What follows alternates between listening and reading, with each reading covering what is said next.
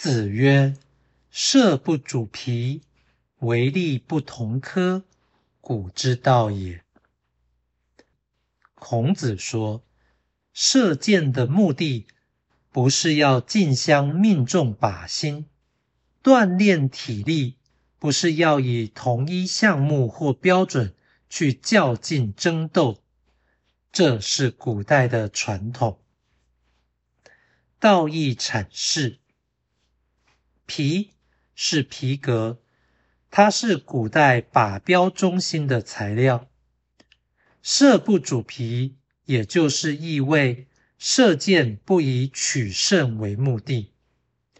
皮为兽皮，兽皮代称动物，而射箭常为打猎，所以射不主皮又可能表示。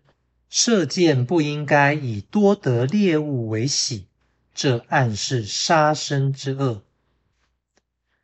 为力是训练体力或表现力气，同科是相同者，也就是同一项目或同一标准。为力不同科，也就是不以同一目标去斗力，意味着。运动不是为了竞争得胜。人为动物，人性为兽性，但人为万物之灵，不应与禽兽相同。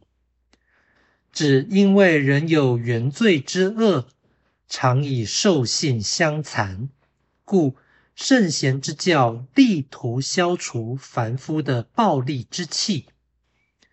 以最低标准而论，孔子此言强调，运动不可为兽行，亦不应以争胜为之。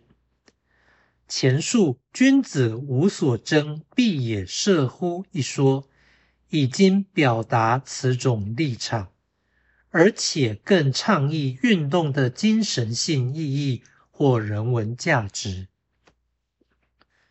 施暴。与运动不同，但是其中分际难以确立。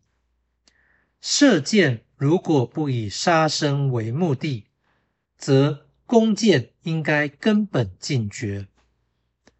锻炼体能如果不能借人际比斗为之，则习武应当彻底禁止。